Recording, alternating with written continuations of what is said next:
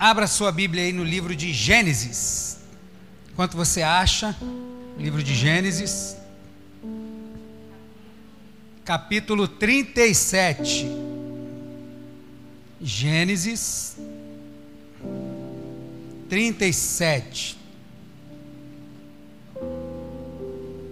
Você crê que Deus tem plano para todo mundo? Deus tem um plano, um sonho, um projeto, seja o que você, a forma como você entenda, você crê que Deus tem um para cada pessoa? Então, o que eu quero pregar hoje é para você não desistir disso. Não desista dos sonhos de Deus para você. Eu quero usar um dos maiores exemplos que temos na palavra do Senhor, que é o jovem José. Se tivesse Coral Ebenezer aqui, né, podia cantar o jovem José. Você achou Gênesis 37? Fica de pé aí no teu lugar. Aleluia. Você achou aí Gênesis 37? Nós vamos ler dos versos 1 ao 11.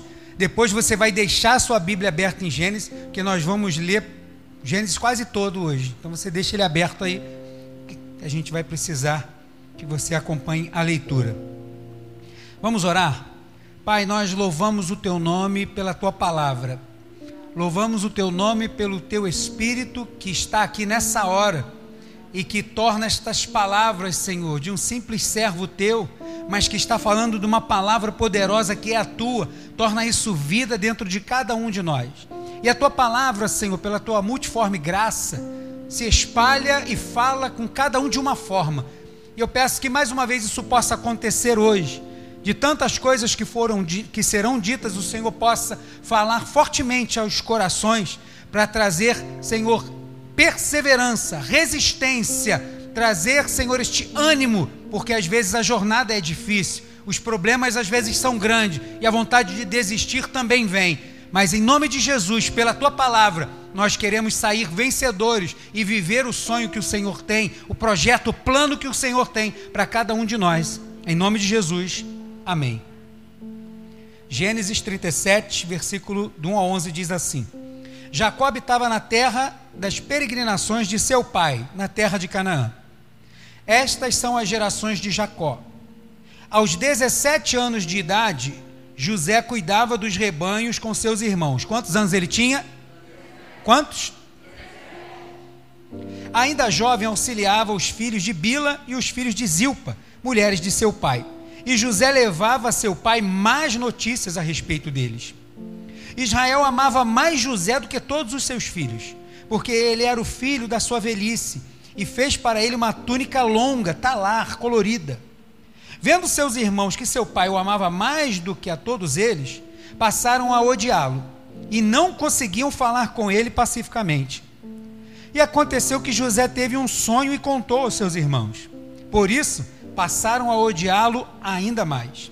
Pois ele lhes disse, verso 6: Peço-vos que ouçais este sonho que tive.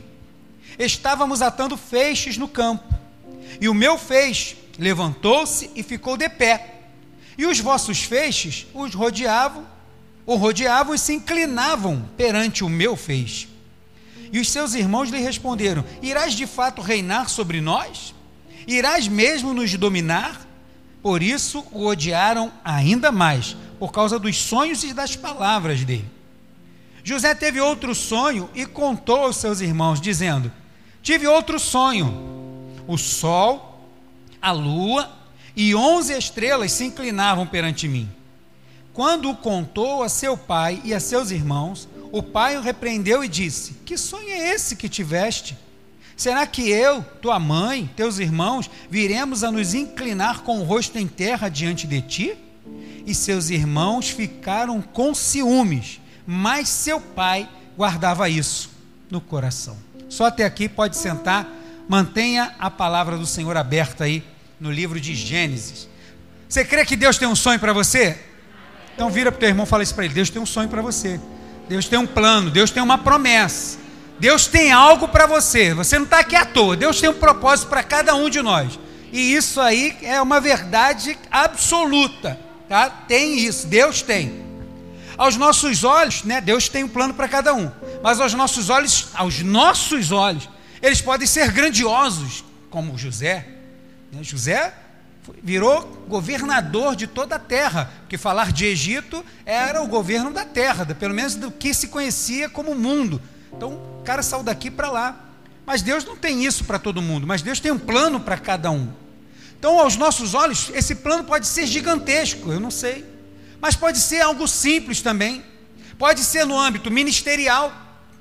O que você acha que Deus tem para você na vida eclesiástica, na vida ministerial, com dons e talentos? O que você acha? Em que área que você acha que Deus pode estar te usando? Será que você está tá já tendo expectativa sobre isso, criando expectativa sobre algo que Deus já te falou? Porque aqui o caso não foi o que ele pediu, foi Deus que disse. Então Deus já te disse alguma coisa? Então aguarda, meu irmão, pode aguardar. Agora, pode ser no âmbito ministerial? Pode.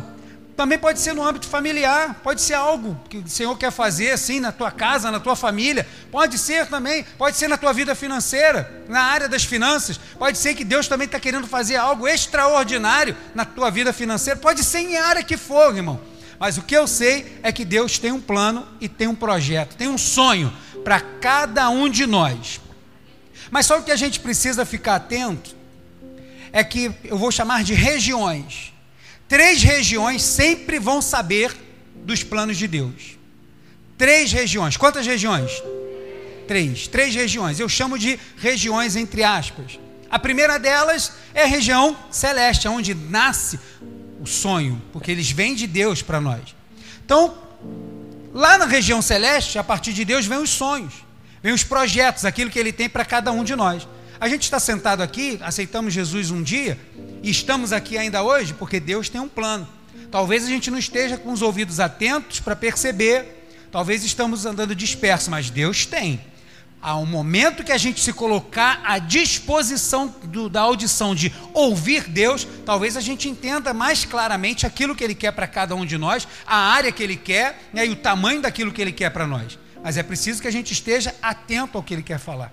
Mas isso nasce aonde? Nessa região que eu chamo de região celestial, porque é Deus, nasce no coração de Deus, assim como nasceu para José. E Deus sabe de tudo antes, Deus sabe de tudo durante e sabe quando vai acontecer, sim ou não? Ele é onisciente, ele conhece tudo. Ele sabe de tudo antecipadamente, para Deus não tem surpresas. Né? A gente, como eu gosto de brincar, minha esposa também disse: ah, Eu queria tanto fazer uma surpresa para Deus, porque Deus nos surpreende tanto. A gente não consegue surpreender Deus, porque Deus já conhece toda a história, desde o início até o fim, porque Ele é o Alfa e o Ômega, o princípio e o fim. Mas tem uma outra região, porque quando esses sonhos nascem nessa região celestial, o Senhor passa agora para a região humana, para a região terrestre, terrena e o Senhor dá esse sonho para nós. E quando a gente sabe, a gente fica sabendo, a gente recebe o sonho, mas a gente não sabe quando que vai acontecer. Deus não conta o projeto e o plano todo de uma vez. O Senhor quer que a gente viva as etapas. Tem etapas que a gente não pode pular. Tem coisa que às vezes a gente não entende. Caramba, que negócio difícil é esse? Por que, que eu estou passando por uma situação como essa? A gente não entende, mas são etapas que fazem parte de um processo para que a gente chegue lá na frente, possa olhar para trás e dizer assim: não chegaria aqui se não fosse plano de Deus. Não chegaria aqui se não fosse Deus me conduzindo e me fortalecendo. Não foi na minha força, foi na força do Senhor. Então, a segunda região é a região terrena, é humana, é o Senhor revelando para nós, mas nós não sabemos quando, nem quando isso vai começar e nem quando vai se concretizar, não sabemos. E a outra região é a região das trevas. Porque a partir do momento que Deus fala para nós os planos, o inimigo também vai ficar sabendo. Ele também sabe dos planos. Agora, ele não recebeu plano nenhum.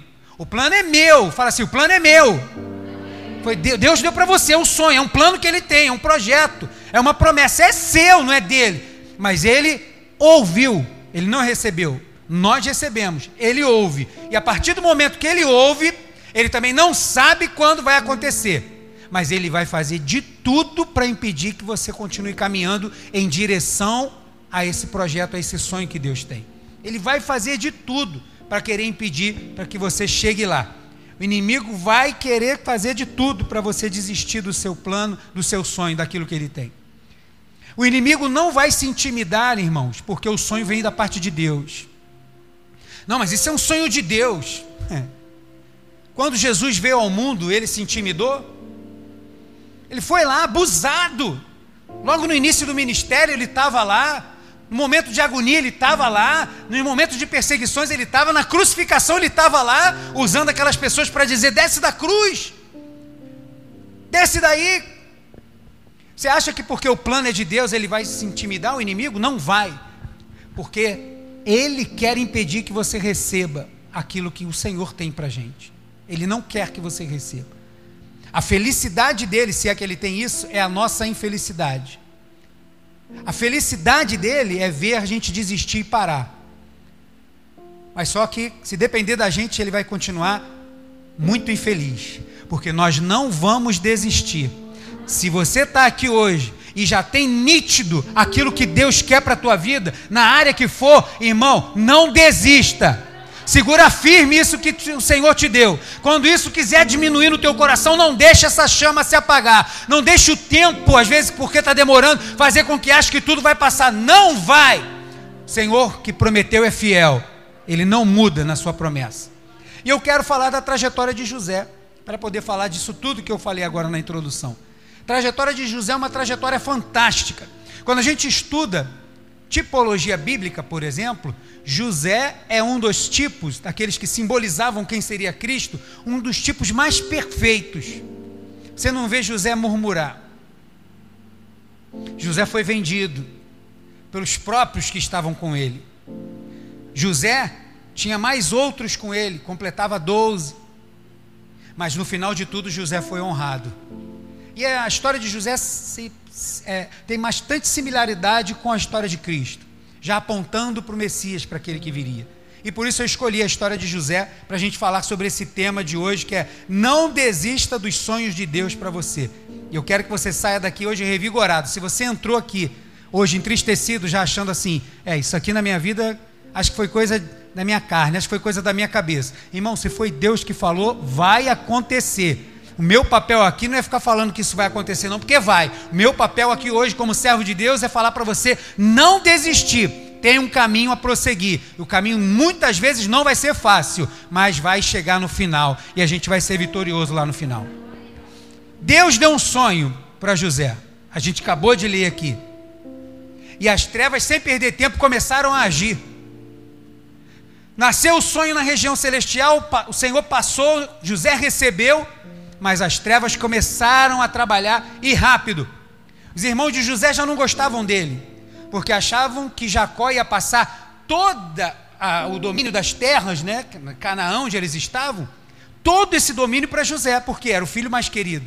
Então Jacó ia suplantar a questão da, do filho mais velho e ia colocar José como líder. E pronto, acabou. Essa talvez fosse, talvez fosse uma das ideias dele. E eles não estavam satisfeitos disso, de ser mandado por José. E José trazia mais notícias dele, mas a gente vai ver na história que eles também não eram nada essa flor que cheirava bem.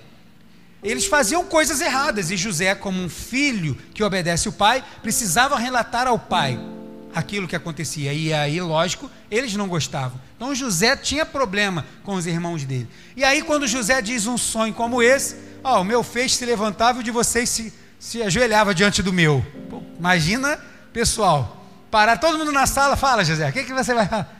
Não, eu quero dizer que o feixe de vocês se dobraram diante do meu. Um olhando para o outro assim, miserável. Aí, não, eu tive outro. Ah, agora foi o quê? Não, agora o sol e a lua. E onze estrelas se curvavam diante de mim. Aí pronto. Aí o pessoal já ficou com mais raiva dele ainda. Esse cara, brincadeira não. E as trevas começaram a achar esta brecha e começaram a atuar para querer impedir José de prosseguir. Capítulo, 39, capítulo 37 ainda, versículo 18 a 20, eu quero ler com você. Você achou aí? Então ele disse: Que garantia te darei? Versículo, capítulo 37, eu estou em outro lugar, né? Aleluia, agora sim. 37, 18 e 20, eu já estava lá em Apocalipse. Eles o viram de longe. José foi chegando, porque o pai dele falou assim: Olha, vai lá e procura saber como é que estão tá seus irmãos e o gado. E traz notícia para mim. José foi onde eles deviam estar, tá, não estava. Pegou notícia, olha, estão lá longe. Aí José chegou lá. Quando José está chegando, de longe, os irmãos o veem e fala assim: ó, Eles o viram de longe. E antes que chegassem onde estavam, planejaram uma conspiração contra ele para o matar, dizendo uns aos outros: Lá vem o sonhador. Vamos matá-lo agora e lançá-lo numa cisterna, numa das cisternas. Diremos que uma fera o devorou. Então veremos o que será dos seus sonhos. O problema aqui não é só com José, não, irmão. O problema aqui é com os sonhos de José. O problema aqui não é só porque é o irmão mais querido de Jacó, é o filho mais querido de Jacó. Dos irmãos é o que está mais perto do seu pai pelo coração. Não, o problema não é só esse. O problema agora são os sonhos que ele teve porque os sonhos que ele teve não nasceram de barriga cheia, porque ele dormiu de barriga cheia, veio do alto, foi o Senhor que deu, e isso incomoda. Aquilo que vem de Deus para nós incomoda as trevas, e eles acharam uma brecha no meio da inveja e do ciúme da parentela. Acharam uma brecha para começar a atuar contra ele. Vamos matar ele. Vamos acabar com a vida desse garoto. Vamos ver como é que vai ser essa história desses sonhos que ele falou que vai ter. O inimigo pode querer matar, mas ele não pode. O inimigo pode perseguir. O inimigo pode levantar injúrias, como nós vamos ver, pode levantar calúnia, pode nos prender, mas não pode tocar na nossa vida, porque estamos guardados pelo Senhor. O Senhor tem um plano, Ele tem um projeto e eu estou nele. O inimigo não está satisfeito, mas na minha vida e na tua Ele não pode, não pode tocar e não vai tocar até que esse plano se conclua. O inimigo não tem autoridade sobre a nossa vida, assim como não tinha na vida de José. Vamos matá-lo e acabar com esses sonhos. Na vida dele não toca. As perseguições podem vir, as ofensas podem vir, mas na vida dele não, porque eu tenho um plano para realizar com ele lá na frente. Versículo 39 do 1 ao 6, eu quero ler com você também. Abre aí, 39, do 1 ao 6. Eles pegaram José, resolveram matar. Aí um dos irmãos falaram assim: oh, não vou fazer isso, ele é nosso irmão, não vamos matar ele. Vamos deixar ele aqui numa cisterna. Se eu não me engano, quem falou isso foi Rubens. Deixa ele aqui. E Rubens fala isso com a intenção de, depois que as ovelhas pastarem aquilo tudo, tirar o menino de lá e devolver para o seu pai. Aí Rubens sai e aí Judá, guarda esse nome, fala, Judá. Isso, guarda esse nome. Judá teve uma ideia, falou assim: olha, eu realmente não é bom matar o nosso irmão, né? É, é, poxa, não vamos fazer isso não, porque a gente é muito bonzinho. Vamos fazer o quê? Está vindo uma caravana de ismaelitas ali, vamos vender ele como escravo. Pronto, a gente diz que ele morreu, pega a veste dele, suja de sangue e diz que um animal matou. Mas aí a gente não se contamina com o sangue de José. Que ideia maravilhosa, né? Aí não pode tocar na vida dele, mas pode prendê-lo. Capítulo 39, versículo do 1 ao 6. José foi levado ao Egito. E Potifar, oficial de Faraó, capitão da guarda egípcio, comprou dos ismaelitas que o haviam levado para lá. Ele foi vendido por 20 moedas de prata. 20 moedas, 20 ciclos de prata foi o preço que pagaram por ele. Capítulo 39, versículo 1 até o 6.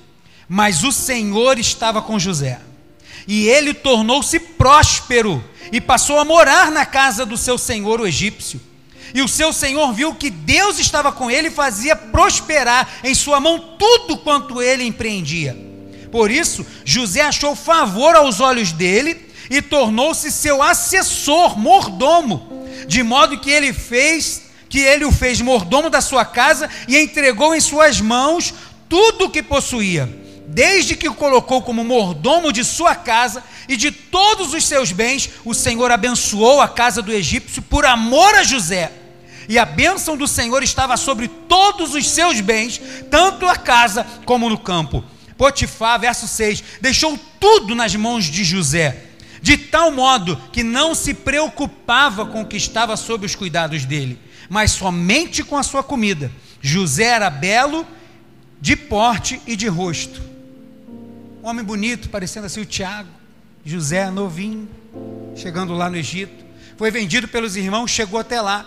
Quando ele chegou, foi vendido. o homem colocou a mão sobre ele, botou ele para trabalhar e está vendo que tudo que aquele cara faz, está vendo a mão de Deus. Porque não importa a situação que te colocaram que você está. Importa é o que Deus faz com você, aonde você está. Isso é que faz a diferença. Não importa onde você está, irmão. Importa é o Deus que você serve ser glorificado aonde você está. Isso faz os olhos das pessoas brilharem.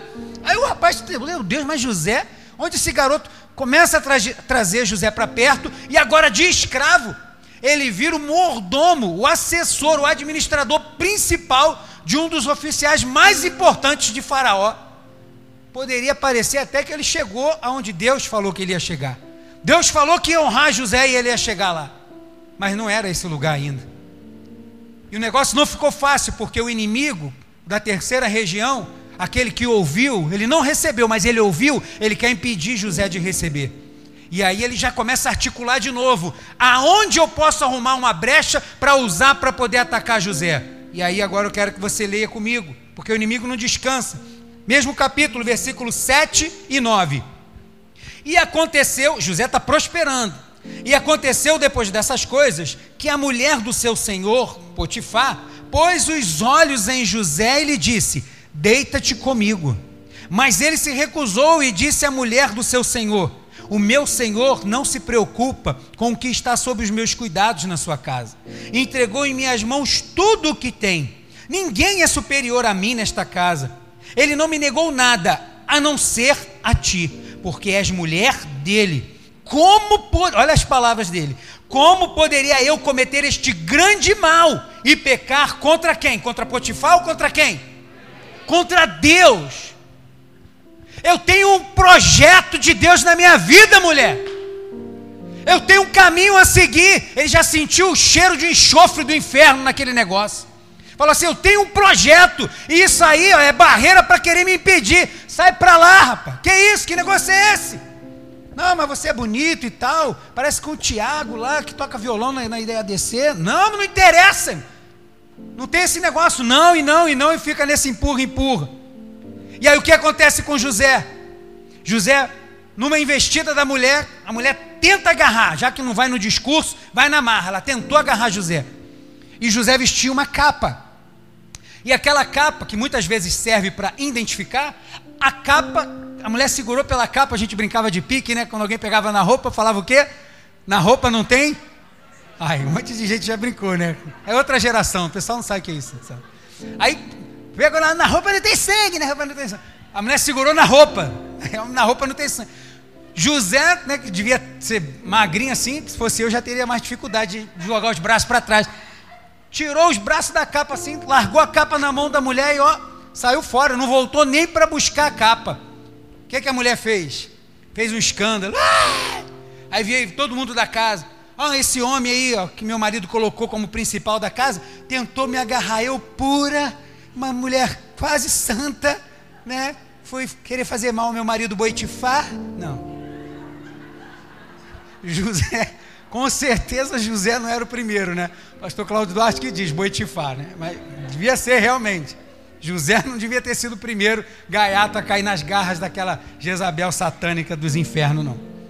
E aí ela ficou com a capa. Quando Potifar chegou de viagem, o que, que ela foi fazer?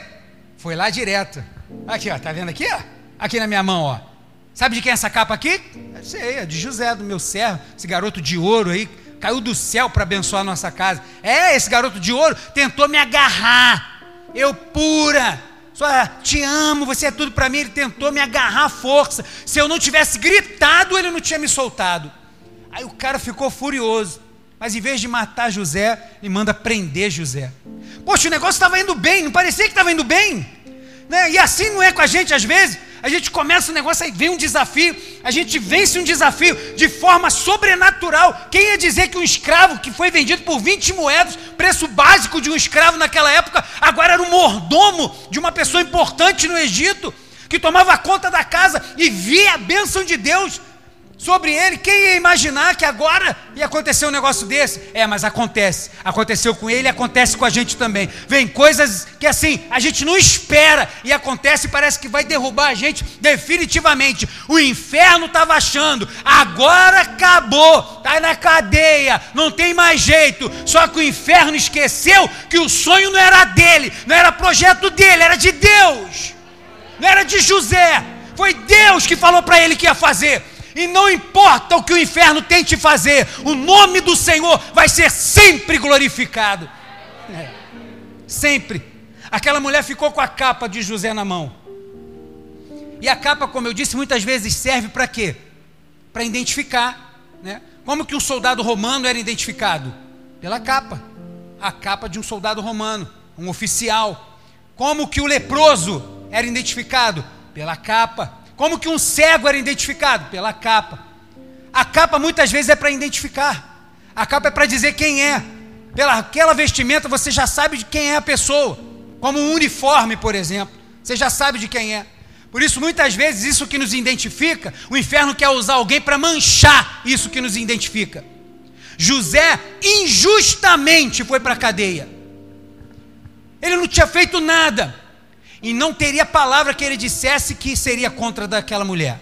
O que adiantaria ele falar? Você não vê um discurso de José. Falando assim, não, meu senhor, não foi nada disso, ó. Não ia adiantar falar. Foi sábio, ficar de boca fechada. Quanto mais falasse, ia suscitar mais ira no homem, mais ainda. Ficou quieto, como ovelha muda. Foi jogado no cárcere.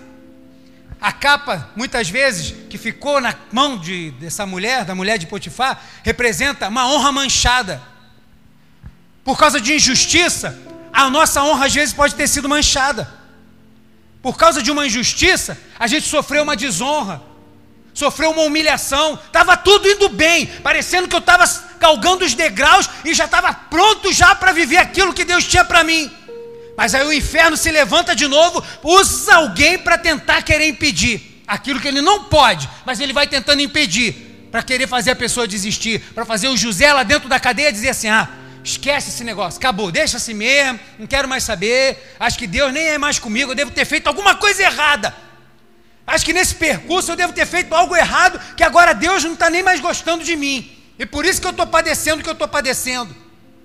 Essa capa que fica na vida, na mão dessa mulher, também representa mentiras que dizem sobre nós. Ou quem nunca foi alvo de uma mentira. É, espero que você não tenha sido, eu já fui de várias pessoas falar coisas que são inverdades, são mentiras, são interpretações, são coisas que as pessoas acham e vomitam, vociferam como se fosse uma realidade. E aí falam, e o que acontece com a gente? Aquilo que nos representa a nossa identidade passa a estar na mão do outro. Fica lá, abanando aquilo. A mulher de Potifar ficou com a capa de José nas mãos dela mas o sonho não. Aquilo que fizeram pode ter manchado alguma coisa, mas o sonho de Deus continua intacto. Pode ter vindo humilhação, mas o sonho de Deus, aquilo que Ele vai fazer, o dia da exaltação, vai chegar. A injustiça pode ter batido a porta, irmão. Pode ter sido essa capa que ficou na mão de alguém. Mas o sonho não ficou lá. Não ficou. O sonho não ficou lá. O sonho está ainda no coração de José. Capítulo 39, versículo 21 ao 23. Capítulo 39, versículo 21 ao 23. José agora está na cadeia, foi preso, está no cárcere. O Senhor, porém, estava com José. Você pode dar um glória a Deus por isso? Irmão, não importa a situação, você tá, tem um sonho de Deus? Você que tem, levanta a tua mão aí. Tem um projeto, tem um plano para você? Não importa o lugar que você esteja, deixa Deus aparecer através de você onde você está. Deixa, porque quem está cuidando de você precisa ser glorificado onde você está, na situação que você está. Deixa as pessoas verem Deus na tua vida lá. O Senhor, porém, estava com José, estendendo sobre ele sua bondade, dando-lhe favor aos olhos do carcereiro, o qual entregou nas mãos de José todos os presos que estavam no cárcere. E José era quem comandava tudo o que fazia ali. E o carcereiro não se preocupava com coisa alguma, igual Potifar. que estava nas mãos de José, pois o Senhor estava com ele, fazendo prosperar tudo quanto ele empreendia. José entrega ao carcereiro, o carcereiro vai e prende. Vai passando o tempo, talvez o carcereiro peça uma ajuda. José, você pode me ajudar aqui? E começa a ver o negócio fluir, os presos, tudo numa tranquilidade.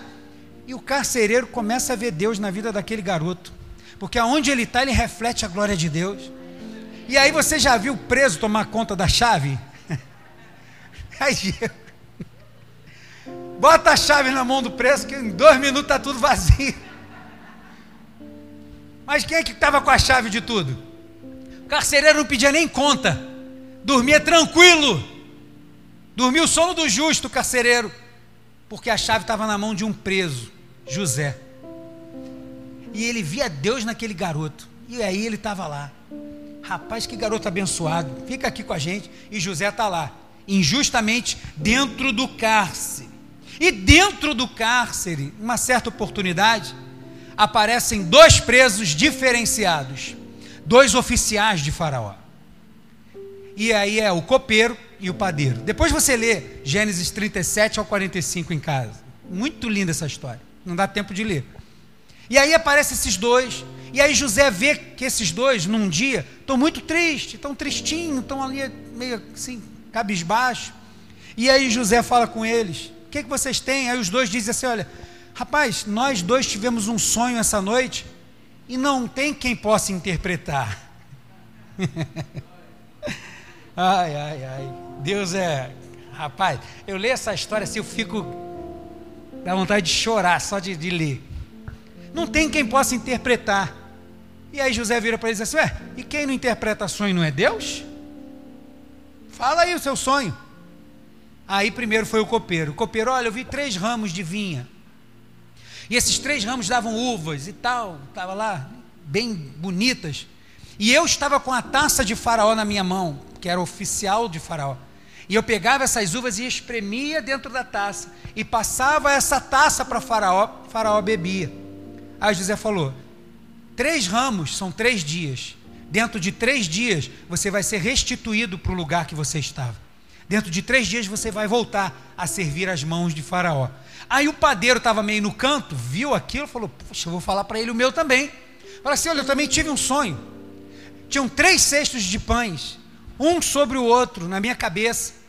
E o último cesto de pão tinha, de, de pão, tinha delícias, aqueles, aquelas guloseimas, que quando a gente passa na padaria assim, nem dá vontade de comer, aquilo tudo maravilhoso, coisas especiais, dignas de um faraó. Mas só que no caminho vinham corvos, pássaros, e comiam aqueles pães. Aí José falou assim: três cestos são três dias. Só que dentro de três dias, Faraó vai mandar cortar sua cabeça, pendurar o seu corpo num madeiro, e lá as aves do céu vão comer a sua carne. Passaram-se três dias. Vêm os oficiais de Faraó e levam esses dois. O padeiro é morto e o copeiro é restituído. Só que antes desses homens saírem da cadeia, José falou com um copeiro: quando você sair daqui, ele não falou com o padeiro, porque o padeiro ia morrer, né? Falou com o copeiro. Quando você sair daqui, lembra de mim, porque eu estou aqui injustamente, estou vivendo injustiça desde a minha casa. Fui injustiçado pelos meus irmãos e agora estou aqui também de forma injusta. Fala para Faraó sobre mim, me ajuda nisso aí quando você sair. Abra aí capítulo 41. Oh, é, capítulo 40 versículo 23, só o 23. Gênesis 40, 23. Gênesis 40, 23. Você achou? O copeiro-chefe que saiu, que voltou a trabalhar para Faraó, o copeiro-chefe, porém, não se lembrou de José. Pelo contrário, esqueceu-se dele. Aí José olha para o copeiro, vê o copeiro ir embora. Irmãos, na nossa mente, nós fomos instrumento de Deus para alguém. Estamos precisando de uma mão amiga. O camarada acabou de sair dali. O que, é que eu vou pensar? Poxa, não é possível. Daqui a uns dois, três dias eu devo receber uma notícia diferenciada. Daqui a pouco vão me chamar. Daqui a pouco, poxa, posso estar trabalhando em outro lugar. Posso ser perdoado, voltar a trabalhar para Potifar. Alguma coisa vai acontecer. O que, que aconteceu? Nada. O copeiro saiu dali e diz a palavra do Senhor que ele se esqueceu de José se esqueceu de tudo. A mente dele foi apagada. Sabe por quê? Porque a honra de José não ia vir pela mão do copeiro. A honra de José vai vir por Deus. A honra de José não ia ser o auxiliar do copeiro do faraó. Deus tinha coisa maior para ele. Então, cuidado para não se apressar, irmão.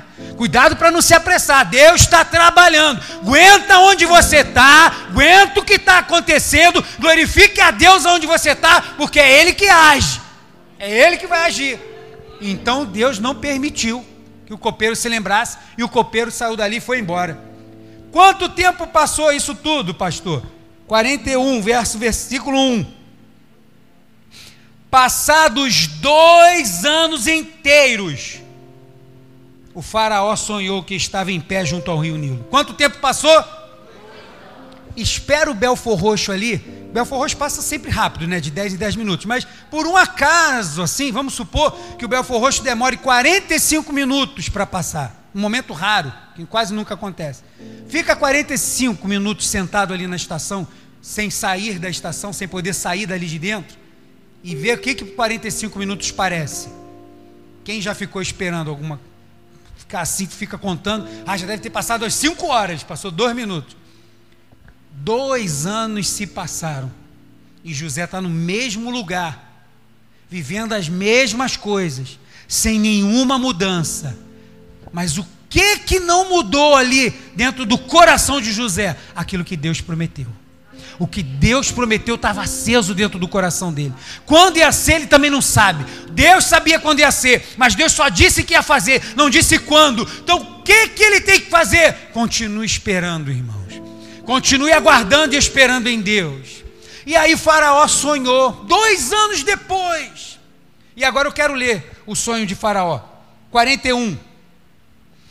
Então subiram do rio sete vacas bonitas e gordas que foram pastar no meio dos juncos. Depois delas subiram do rio outras sete vacas feias e magras, que pararam junto às outras vacas à beira do rio Nilo. Então as vacas feias e, e magras devoraram as sete bonitas e gordas, e o faraó acordou. Verso 5: Depois ele voltou a dormir e tornou a sonhar. Sete espigas cheias e boas brotaram de um mesmo pé. Fantástico, né? Sete espigas num pé só.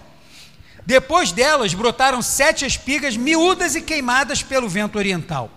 Verso 7. Então as espigas miúdas devoraram as sete espigas grandes e cheias, e Faraó acordou e tinha sido um sonho. Versículo de número 8. Pela manhã, o seu espírito estava perturbado por isso mandou chamar todos os adivinhos e sábios do Egito. O Faraó contou-lhes os sonhos, mas não havia quem os interpretasse para ele.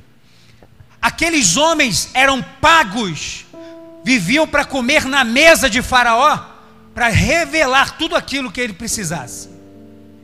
Mas o mesmo Deus que agiu para não deixar o copeiro lembrar de José, foi o mesmo Deus que agiu para calar aqueles falsos profetas. Foi o mesmo Deus que agiu para fazer aqueles homens ficarem calados. E jamais aqueles homens deixariam de dar uma pitácora. Eles iam chutar qualquer coisa, como fizeram no Egito com Moisés, iam chutar alguma coisa para tentar dar uma revelada, né? Pá, uma, uma viseira, né? Falar uma viseira. Fazer alguma coisa. Mas não. Estranhamente, diante do faraó, o rei do Egito, o dono da terra. Aqueles homens falam: não sei, não sei, não sei, não sei. E quem está lá perto de Faraó, servindo a taça na mão dele? O copeiro. Verso de número 9. Então o copeiro mor falou a Faraó: Lembro-me hoje das minhas faltas. Ele disse o quê? Lembro-me hoje. Você pode repetir isso? Só mais uma vez.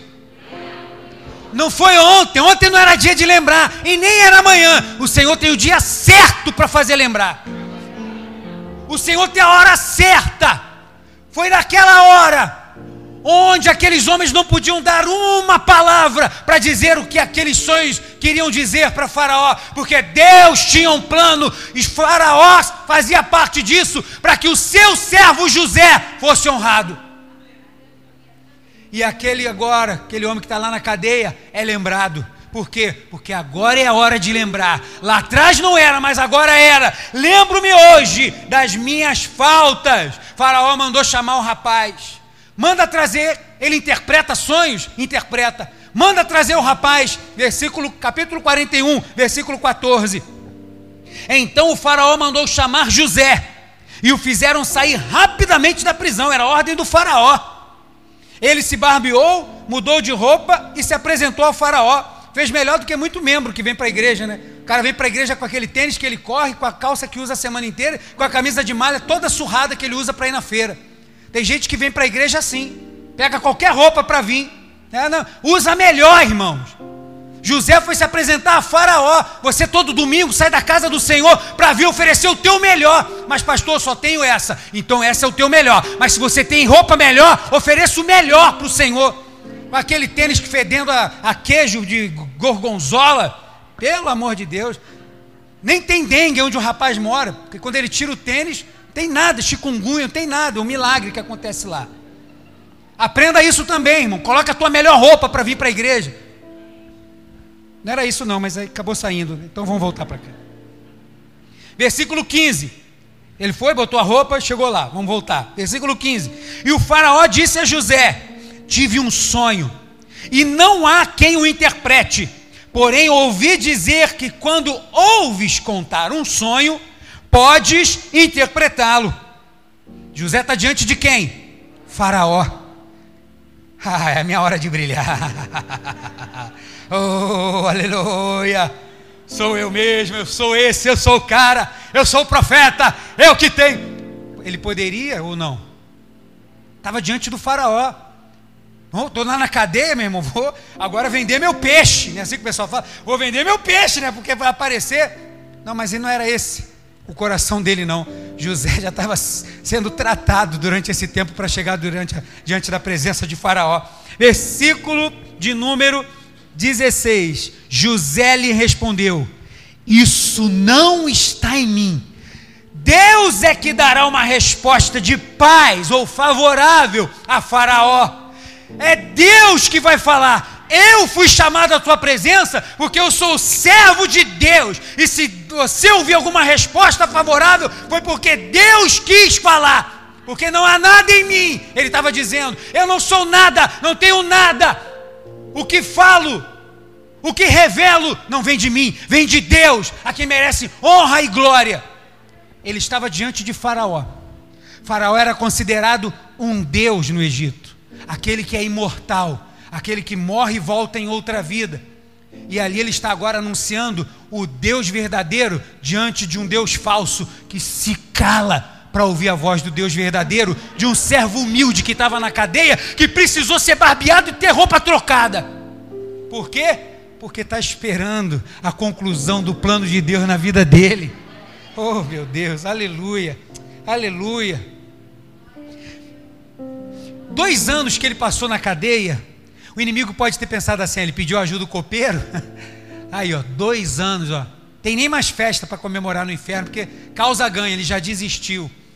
O tempo pode passar, irmãos, mas o que Deus prometeu vai acontecer. Não desista dos sonhos de Deus para a tua vida, meu irmão. Faraó mandou chamar. Faraó contou o sonho. E aí José ouviu tudinho, ele repete os sonhos, depois você lê aqui capítulo 41. Ele vai repetir tudo e José vai dizer assim: O sonho de Faraó é duplo, porém a interpretação é a mesma.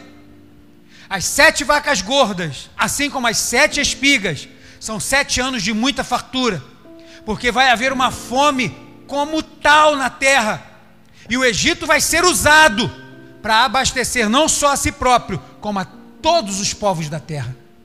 As sete vacas magras e as sete espigas mirradas, feias, são sete anos de escassez, que as pessoas nem vão lembrar dos sete anos de prosperidade que tiveram. O sonho é duplo, Faraó, porque é urgente porque Deus já está para fazer, é breve. E ele deu a interpretação para Faraó.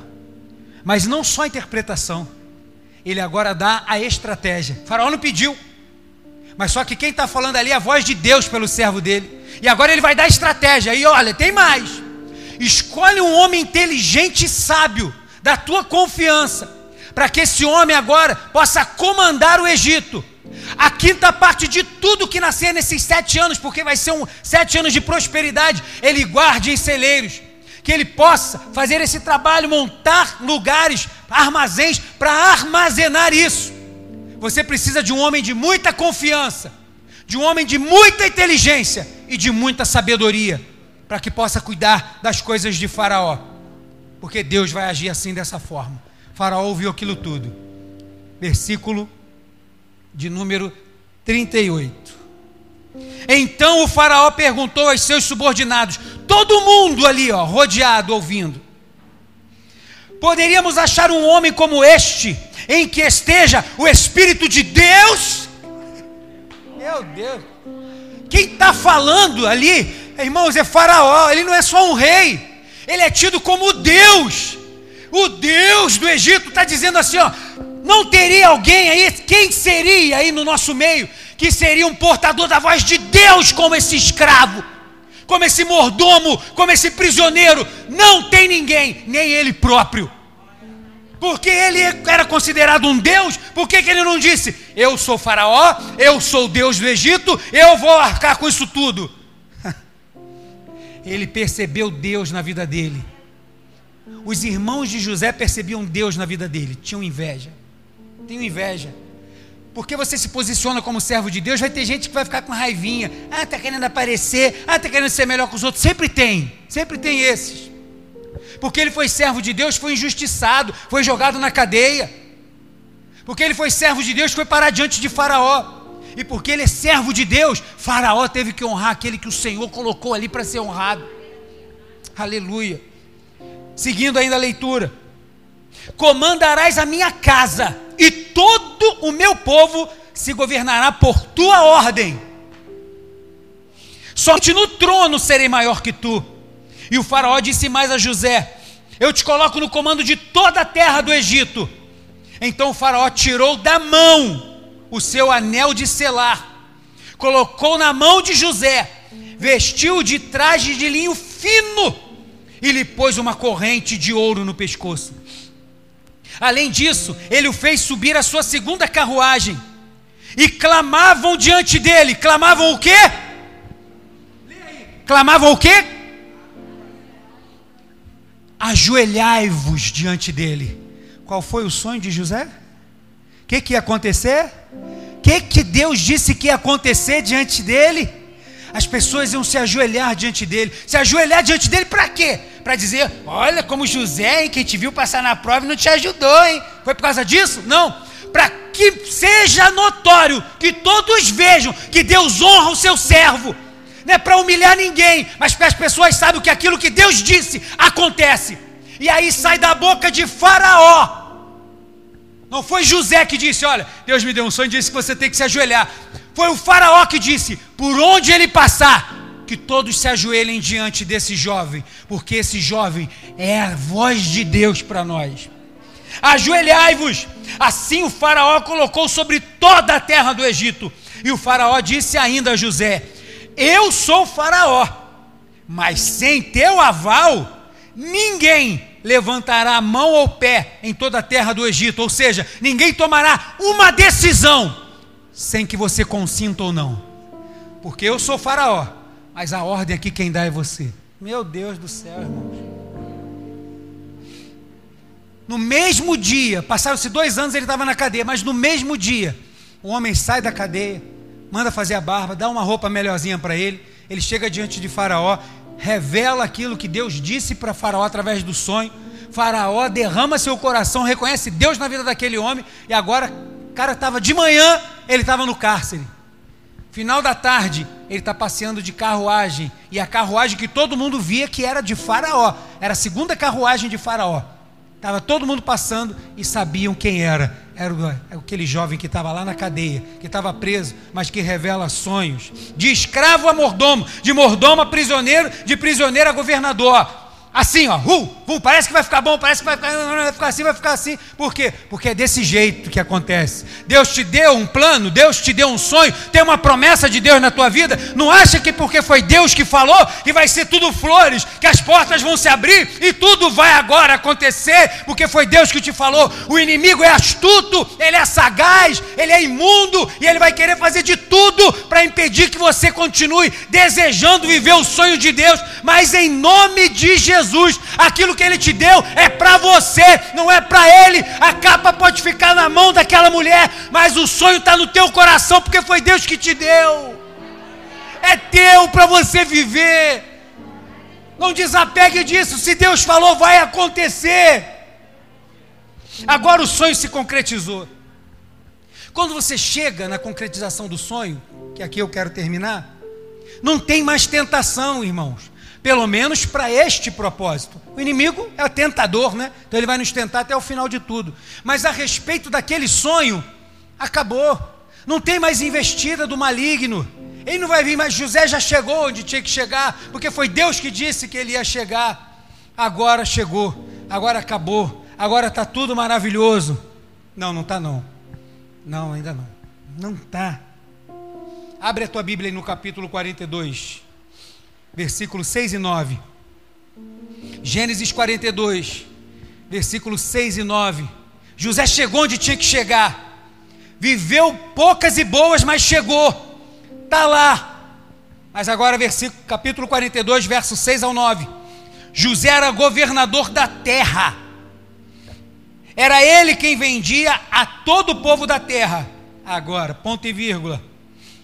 E chegando os irmãos de José, prostraram-se diante dele com o rosto em terra.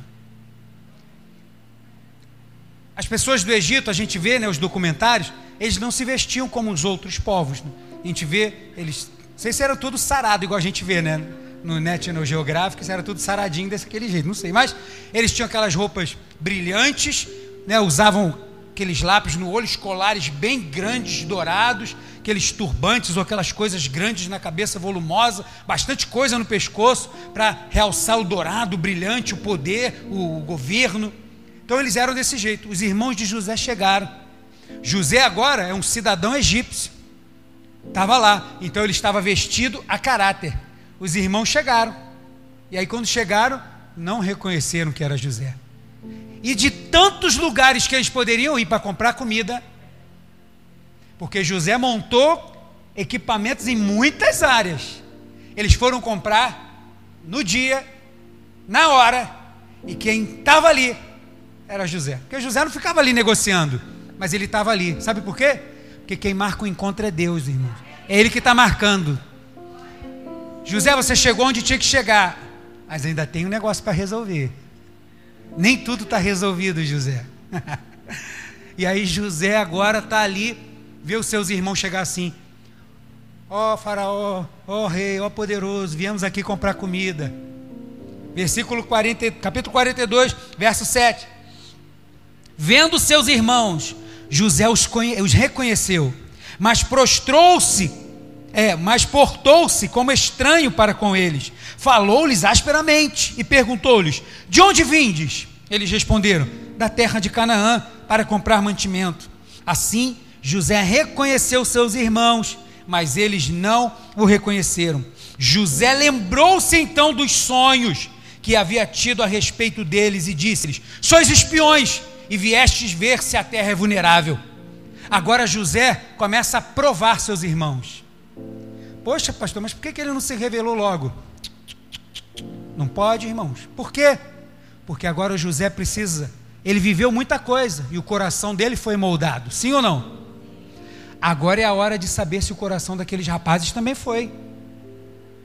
Agora é a hora de provar. José é um homem de Deus. É, a gente às vezes pode ler, poxa, que ruindade. Não, não, não, não. Ele é servo de Deus. Ele é a voz de Deus. Aonde ele vai, as pessoas veem Deus. E por instrução de Deus, ele precisa provar o coração daqueles homens. E aí José começa a apertar. Vocês são espiões, vocês vieram aqui para roubar a terra. Falando na língua egípcia. E tinha um intérprete, diz a palavra. Porque quando os irmãos falavam entre si, achavam que ele não entendia. E aí, vocês são espiões. Não, que isso? Nós somos filhos do mesmo pai. Ele tinha 12 filhos, mas um se perdeu e tal. É, tá. 12, cadê o outro? Está faltando um aí. É o mais novo. Não, esse é o mais novo, é Benjamim. O, pai dele, o nosso pai não deixa ele sair de perto dele jamais. Ele sofre até hoje pela morte do irmão desse. Que Benjamim e José eram irmãos, filhos da mesma mãe.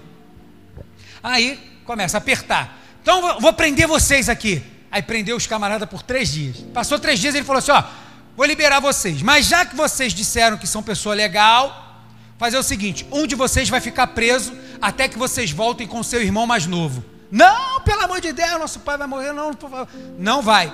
Decidiram, Simeão ficou preso, os outros voltaram. José mandou botar todo o dinheiro de volta na bagagem deles. Quando eles chegam em casa, lê lá que não vai dar tempo. Aí eles chegam em casa, abre a bagagem, o dinheiro está todo aqui. Aí já começa um ficar preocupado olhando para o outro, e aí eles começam a revelar aquilo que estava dentro deles. Eu não falei que por causa daquilo que a gente fez com o nosso irmão, a gente ia acabar pagando. É Deus que está nos punindo, é Deus, aquele remorso. Percebe-se que no coração daqueles homens há uma dor por aquilo que eles fizeram. Eles foram duros realmente, mas o coração daqueles homens amoleceu. Eles estavam com temor pelo que eles fizeram com José. E aí conta para o pai dele: cadê Simeão? Ó, Simeão ficou preso porque o homem da terra achou que a gente era espião, quis saber da nossa vida, não entendi nada, quis saber o nome do Senhor, quis saber se o Senhor estava vivo, quis saber um monte de coisa, e falou que a gente precisa voltar e levar Benjamim. Jacó falou, mas não vai mesmo. Benjamim não sai do meu lado. Vocês querem ver morrer? Vocês querem me ver morrer triste? Querem ver eu descer a, a sepultura com as minhas cães entristecidas? Não, não, não, não, não, não. Ninguém foi. Passou o tempo, a comida acabou de novo. Porque a terra não produzia, porque Deus disse que não ia produzir. Não produzia. Eles tinham lá, sabe, produziu para comer, mas acabou. E aí ele, temos que voltar, temos que voltar, temos que voltar. Mas não posso voltar sem Benjamim mas não vou deixar Benjamim, mas pai, se a gente já tivesse ido, já tinha voltado, deixa a gente ir. E aí Judá vai dizer assim: Olha, se o Senhor deixar Benjamim voltar comigo, eu prometo pela minha vida que ele, eu vou trazer Benjamim de volta. Se eu não voltar com Benjamim, o Senhor pode matar os meus filhos. Porque eu estou dando a minha promessa que Benjamim vai voltar. Não, não, não, não. Por fim deixou. Voltou. Está chegando de novo agora lá os dez, Simeão preso, José, ninguém sabia quem era, vindo os outros dez irmãos, no meio dele Benjamim. Ah, a palavra do Senhor vai dizer que José sente aquele aperto no coração, se esconde para chorar, mas volta para manter aquela postura. É esse que é o irmão mais novo? É, é Benjamim, esse aqui e tal, ah, bonito. Tá. Vamos lá, vamos comer comigo, todo mundo. Comeram, comeram, todo mundo assustado. Ele, olha, nós viemos aqui a outra vez, compramos, mas não sei como, o dinheiro estava dentro da nossa bagagem. Nós trouxemos o dinheiro de volta. Quem negociava um irmão por 20 moedas?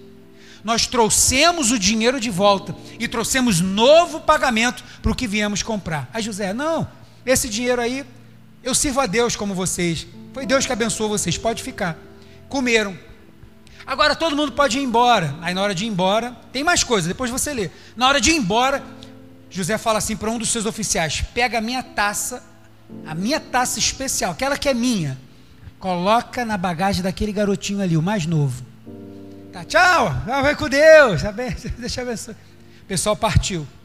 Aí José falou para os soldados: agora vão atrás dele e diz que eles agiram de má fé comigo e que roubaram a minha taça, e quem for pego com a minha taça vai morrer. Aí os soldados foram, parou o pessoal, não, que pegaram a taça, pegaram a taça. Aí não me lembro se foi Rubem ou Judá que falou assim: não, de forma alguma nós não faríamos isso. Pode procurar na bagagem de quem for. Se o senhor achar, pode matar com quem tiver e todos os outros serão escravos. Aí o comandante já sabia falou: não, não. Em quem eu achar vai ser meu escravo. Começou a procurar. Aonde estava? Na bolsa de Benjamim. Eles se entreolharam e cai no chão e chora. Volta todo mundo para o Egito junto com Benjamim. E aí José, como que vocês fazem isso comigo? Eu trato vocês com bondade. Vocês não sabem que eu posso é, ter, tenho visões e que vejo que as coisas acontecem? E os irmãos dele chorando, ajoelhado, rosto em terra, porque Deus disse que ia ser assim. Não, não foi nada disso, por favor, não faça isso. Não, não. Vem cá, ele agora vai ser meu escravo, vai ficar aqui, pode voltar. Vocês estão liberados, vocês não têm culpa, não. Vocês podem voltar, vocês não têm culpa nenhuma. Vocês podem ir embora para a casa de vocês que não tem problema. Capítulo 44. Capítulo 44. Olha como é que eu pulei, né? Depois pulei em casa. Versículos 33 e 34. Agora peço-te que teu servo fique como escravo de meu senhor em lugar do menino, e deixe o menino subir com seus irmãos, pois como subirei a meu pai se o menino não for comigo? Não quero ver o mal que sobrevirá a meu pai. Você sabe quem está dizendo isso aqui? Fala aí o nome dele. Pedi para você falar um nome, guardar lá atrás. Repete agora. O mesmo que disse para vender José. O mesmo que falou assim: olha, vende ele, não vão matar não, mas vende. Agora ele está falando assim: ó, eu morro no lugar desse menino. Por causa do meu pai. E aí, José dá um grito na sala. Soldados, diz a palavra do Senhor que até no palácio de Faraó se ouviu. E aí todo mundo sai. Ele fala: sai todo mundo daqui. E aí ficam só os irmãos dele ali apavorados, falando entre si: vamos morrer, vamos morrer, sem entender, sem saber que José entendia tudo. E os intérpretes foram embora. E aí eu, eu, eu imagino José tirando aqueles colares, tirando talvez uma túnica, um enfeite né, na cabeça, esfregando os olhos para tirar aquela maquiagem e fala assim: Olha, eu sou José. Eu sou José, olha aqui para mim. Eu não morri, não. Vocês me venderam como escravo, mas olha aqui onde Deus me colocou. Eu sou, olha para mim, os irmãos assustados, não saía uma voz, mal respiravam. Diz a palavra do Senhor que estavam mudos, calados, sem entender, apavorados diante do dono de toda a terra. Eu sou José. E abraça e chora alto abraçado com aqueles irmãos. E ali há uma reconciliação. E ali acontece o maior milagre de toda a trajetória de José. Ele sofreu injúria, sofreu perseguição, sofreu inveja, sofreu por causa de ciúme, foi para a cadeia por causa disso, mas agora que ele já chegou aonde ele tinha que chegar, ainda tinha uma coisa para tratar, e não era tentação, agora era aprovação porque vem de Deus. Você perdoa o seu irmão? Olha o poder que eu tenho para trazer você até onde você está. Você tem poder para abrir o seu coração e perdoar os seus irmãos. E José ali abre o seu coração e fala com seus irmãos e perdoa os seus irmãos e conversa com eles, fala com todos eles. E ali eles se reconciliam. E aí daqui a pouco alguns começam a falar alguma coisa, tem ainda medo de José e José não, não temam. Esse mal que vocês fizeram, Deus transformou em bênção. Vocês estavam querendo fazer o mal, mas foi Deus que me trouxe até aqui. Foi tudo plano de Deus.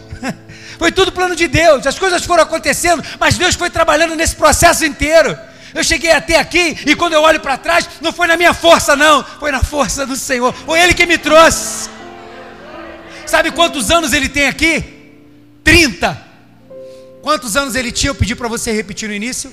Quanto? 13 anos se passaram ele saiu daquele buraco vendido pelos irmãos, passou tantas e outras coisas, e agora está ali diante deles todos. E de forma surpreendente, o dono de toda a terra abre seus braços para receber aqueles irmãos de volta. E dizer assim: somos um no Senhor, irmãos. E esse é o maior milagre. E José já tinha revelado esse poder de perdoar, até no filho, no nome dos filhos. Abre aí, 41, Gênesis 41, deixa eu achar aqui. 41, versículo 50. Gênesis 41, verso 50.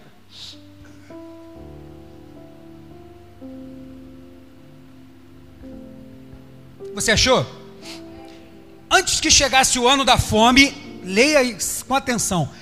Antes que chegasse o ano da fome, José recebeu uma esposa, teve filhos com essa mulher, sete anos de prosperidade está acontecendo, mas antes que chegasse o ano da fome, o período das pessoas virem ao Egito, dele encontrar com seus irmãos, nasceram-lhe dois filhos a José, os quais lhe deu a Zenate, filha de Potífera, sacerdote de On.